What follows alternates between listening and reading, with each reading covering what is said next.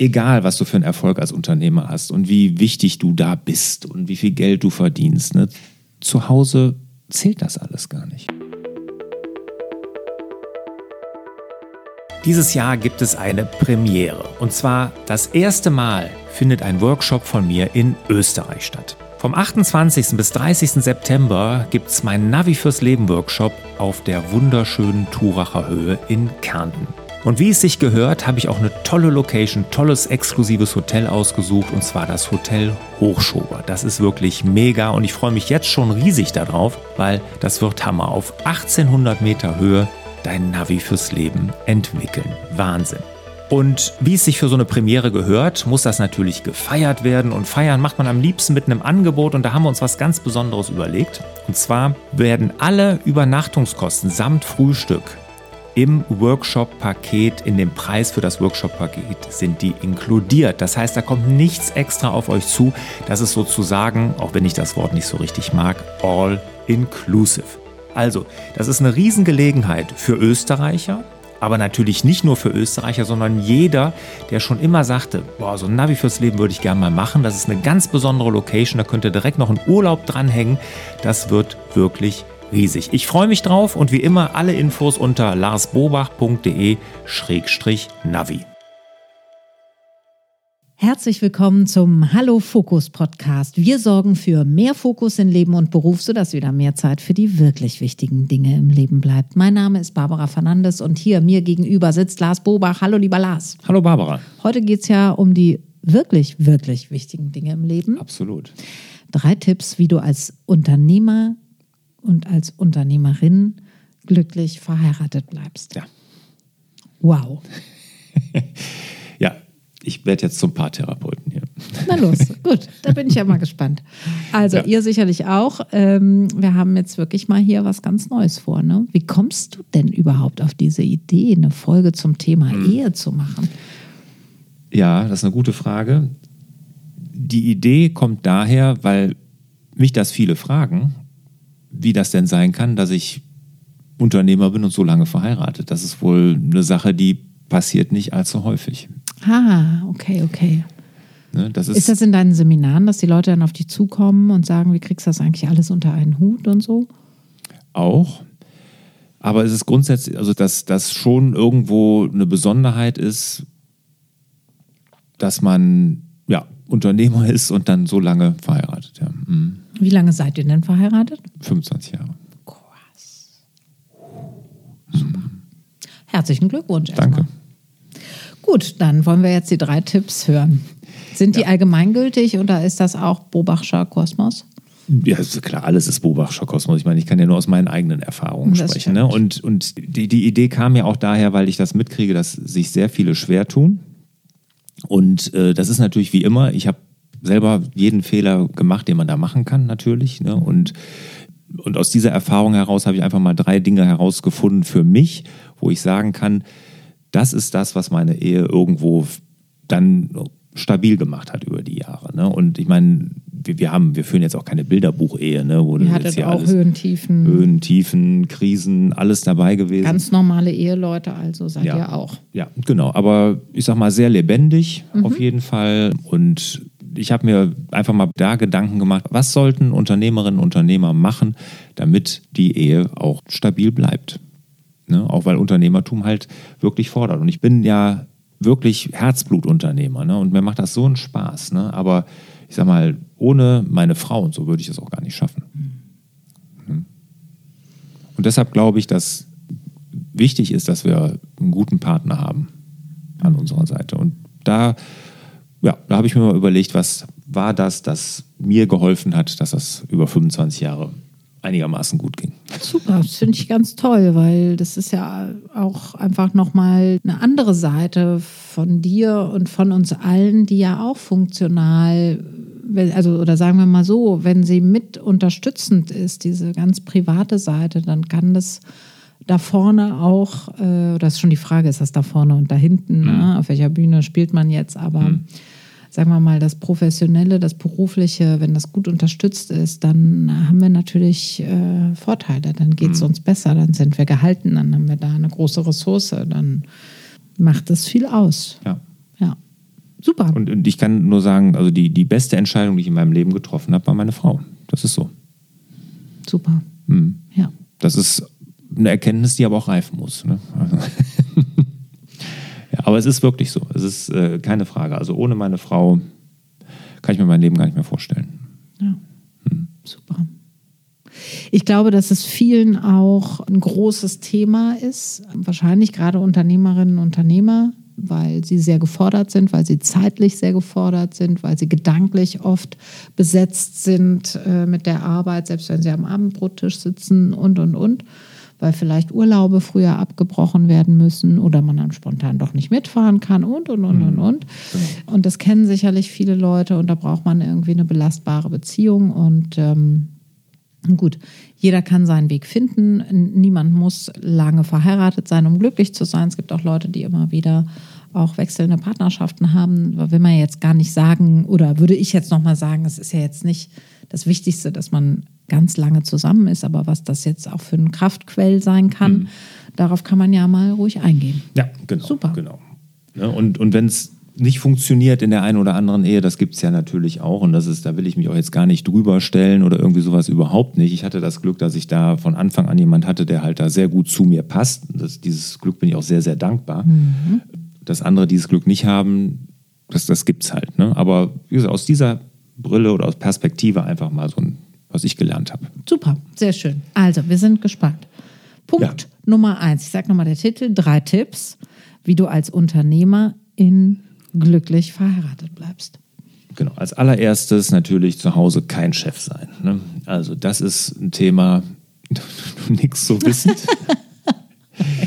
ja, es ist egal, was du für einen Erfolg als Unternehmer hast und wie wichtig du da bist und wie viel Geld du verdienst. Ne?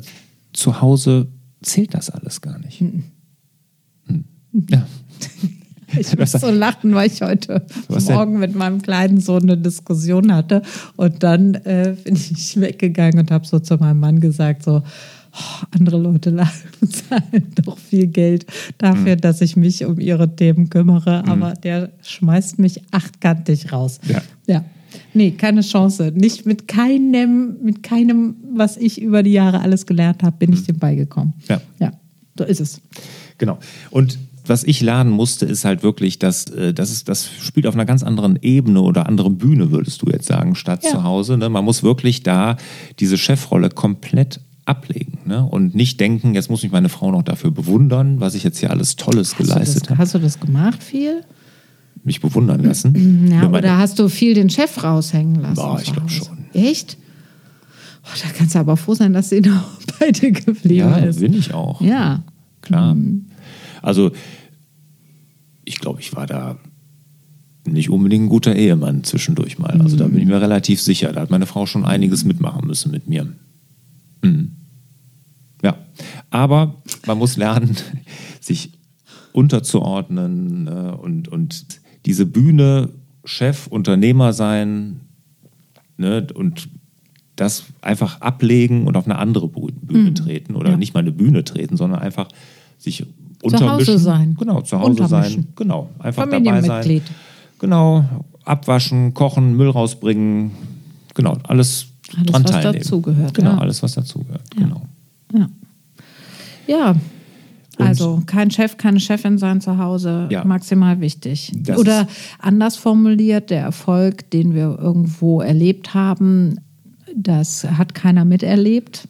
Die waren alle zu Hause und haben ihre eigenen Erfolge oder Nicht-Erfolge ja. oder wie auch immer genau. gelebt und man kommt auf Augenhöhe zusammen. Ja. So. Das ist, ist wichtig. Und was mir dann wirklich nochmal richtig klar wurde, ist auch, dass man versucht, oder man ist als Unternehmer ja oder Unternehmerin immer irgendwie Problemlöser. Ne? Man, man geht Dinge an, man verändert, man macht, man tut. Und das kann man auch als Ehepartner nicht. Mhm. Ich glaube, es ist nochmal ganz besonders, wenn man viele Mitarbeitende hat, mhm. dann diesen Ich spreche mit meinem Mitarbeiter-Ton mhm. zu Hause wegzulassen. Ja. ja. Mach doch einfach mal so und so, ne? Oder jetzt ja. machen wir das mal anders und jetzt mal. Ja. Bringt nichts. Bestimmer sein. Bestimmer sein, Problemlöser sein. Mhm. Ähm, genau, das muss man einfach ablegen. Man muss einfach dann auch mal zuhören, mal Sachen im Raum stehen lassen, was man als Unternehmer nicht lernt oder nicht kann, weil man da muss man Dinge angehen und mhm. ändern und machen mhm. und tun. Oder zumindest hat man das Gefühl, man sollte so agieren. Und das geht zu Hause halt gar nicht. Mhm. Mhm. Mhm. Ja. Ja. Kann, ja. Ja, nehmen wir, glaube ich, genauso an. Haken dran. Ja. Äh, absolut richtig. Gut. Ja. Zweiter so viel, Punkt. So viel Selbstreflexion hier. Hast du da ein anderes Bild von mir? Nee, weiß ich nicht, aber ich finde es schon ganz schön offen und mutig und auch toll, das jetzt hier so zu veräußern. Es ist ja sehr selbstkritisch. Hm.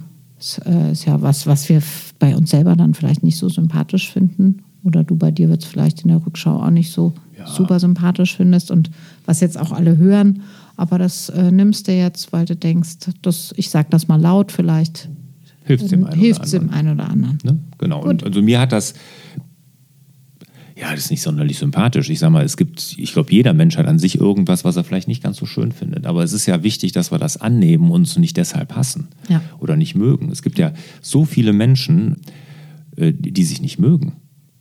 Ja. Ne, die sich selber nicht mögen. Ne? Und, und ich glaube, es ist ganz wichtig, dass man da zu seinen Schwächen steht und die auch irgendwo annimmt, vielleicht was dran tut, klar, ne? aber manche Sachen kriegt man vielleicht auch nicht gelöst. Mhm. Aber ich halte das für total wichtig. Ja. Weil nur dann, wenn ich dazu stehe und die reflektiere, dann kann ich mich auch selber annehmen. Mhm. Und in unserem Kulturkreis, und gerade wir Deutschen, habe ich das Gefühl, das ist nochmal noch mal extrem, sind so kritisch mit uns. Mhm.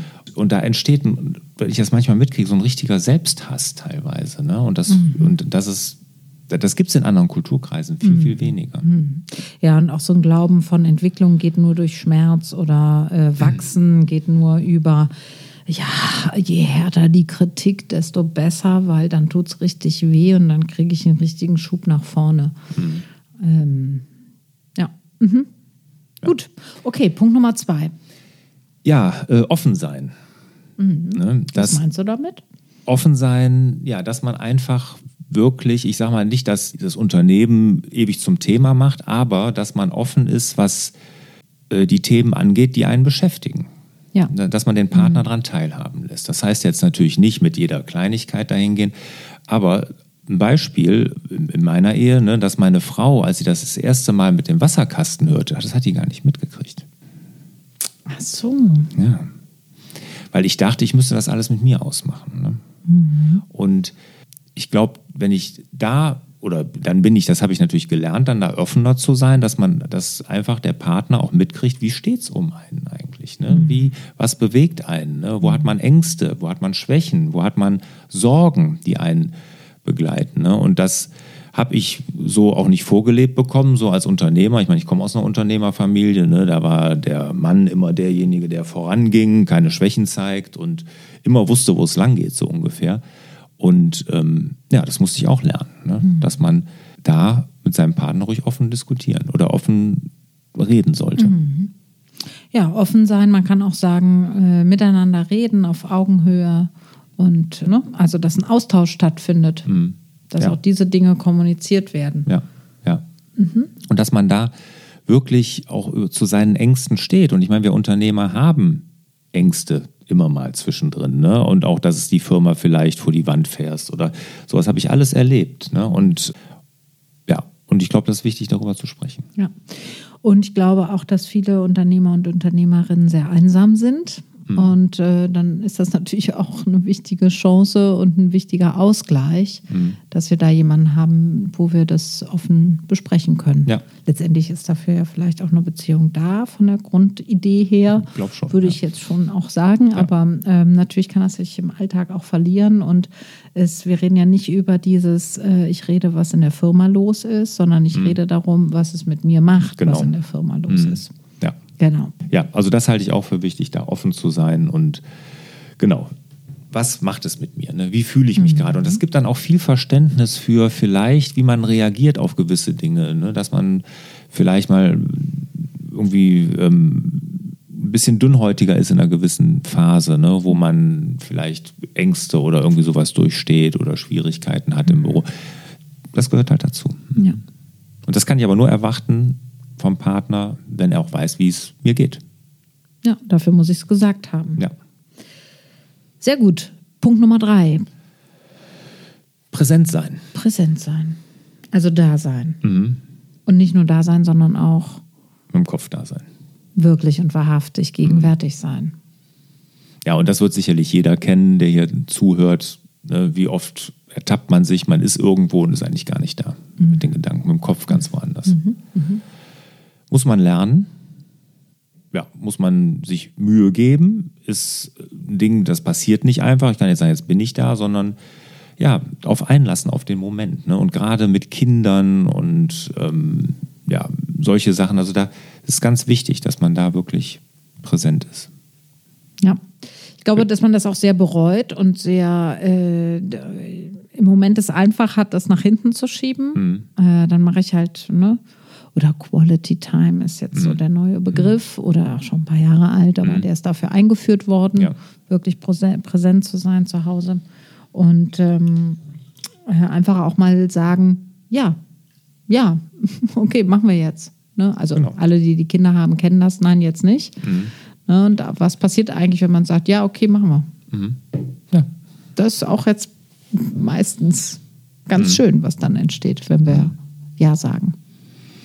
Bei mir echtes Interesse haben, ne? das ist, glaube ich, äh, das hilft. Ne? Wenn man oder wenn man sich einfach versucht, in den anderen reinzuversetzen, in seinen Partner und überlegt, äh, du möchtest an seinem Leben teilhaben und wenn du richtig interessiert bist, dann kann man auch präsenter sein. Und das nicht sagen, ja, das sind so Lappalien, ich habe hier in der Firma gerade da und damit zu kämpfen und da, da. So sagt man sich dann selber, ne? ertappt man sich dabei, wie man sich das selber sagt und dann ist man auch nicht präsent, weil man im Kopf natürlich die ganze Zeit bei seinen eigenen Herausforderungen ist. Geht dir das nicht so? Doch, aber ich, äh, also das Mann, das Wörtchen Mann würde ich da vielleicht rausnehmen, sondern sagen, äh, bei mir ist das so, Okay. weil wir ja immer nicht wissen, ob es beim anderen so ist oder nicht, oder? Okay, bei mir ist das so. Ja, also ich kenne das auch, dass ich mit dem Kopf woanders bin und zu Hause am Tisch sitze. Äh, Ich kenne aber auch von mir, dass ich wirklich da bin. Präsenz ist mein Thema. Ich bin da sehr achtsam mit. Das wäre jetzt ein bisschen albern, wenn ich sagen würde, ja, das gut, dass du es mir sagst. Ich werde mal drauf achten. Ähm, Das wäre jetzt ein bisschen komisch, weil, weil das natürlich mein, mein Hauptberufsthema ist Ja. wirklich gegenwärtig anwesend zu sein. Deswegen bin ich das nicht im Privaten permanent, aber ich bin mir der Qualität dessen sehr bewusst. Und auch ich habe schon oft zu meinen Kindern gesagt, nee, jetzt nicht. Es ist natürlich immer eine Momentaufnahme, in welcher Phase des Lebens man gerade so steckt, aber ich glaube, dieses kleine Ja auf dem Weg, das können wir viel öfter einladen, weil es passiert gar nicht so was Dramatisches. Und nachdem so viele große dramatische Sachen auch so in der Welt passiert sind, die letzten Monate, ist vielleicht so dieses kleine Ja, was, was so unseren Mikrokosmos betrifft, äh, noch mal viel mehr wert, weil das für so eine schöne Beziehungsqualität sorgen kann. Hm. Ja, Ja. sehe ich auch so.